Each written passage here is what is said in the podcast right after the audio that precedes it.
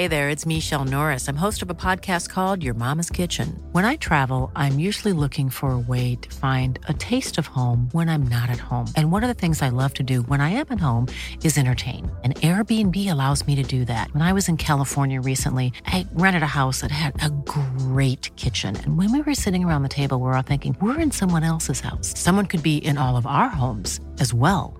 If you have a home, but you're not always at home, you have an Airbnb. Your home might be worth more than you think. Find out how much at airbnb.com/slash host. Capitalismo colombiano pregunta, hola profesor, ¿cuál es el mejor indicador para saber la calidad de vida de un país?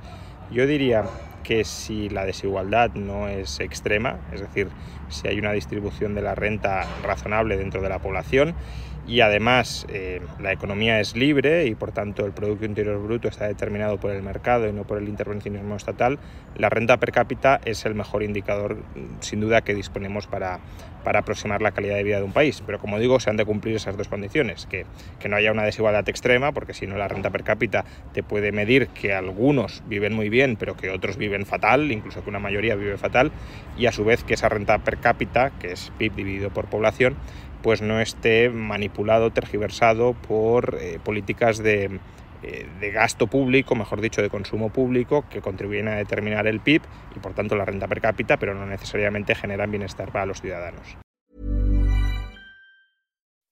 When you make decisions for your company, you no-brainers. If you have a lot of mailing to do, stamps.com is the ultimate no-brainer. Use the Stamps.com mobile app to mail everything you need to keep your business running with up to 89% off USPS and UPS. Make the same no brainer decision as over 1 million other businesses with Stamps.com. Use code PROGRAM for a special offer. That's Stamps.com code PROGRAM.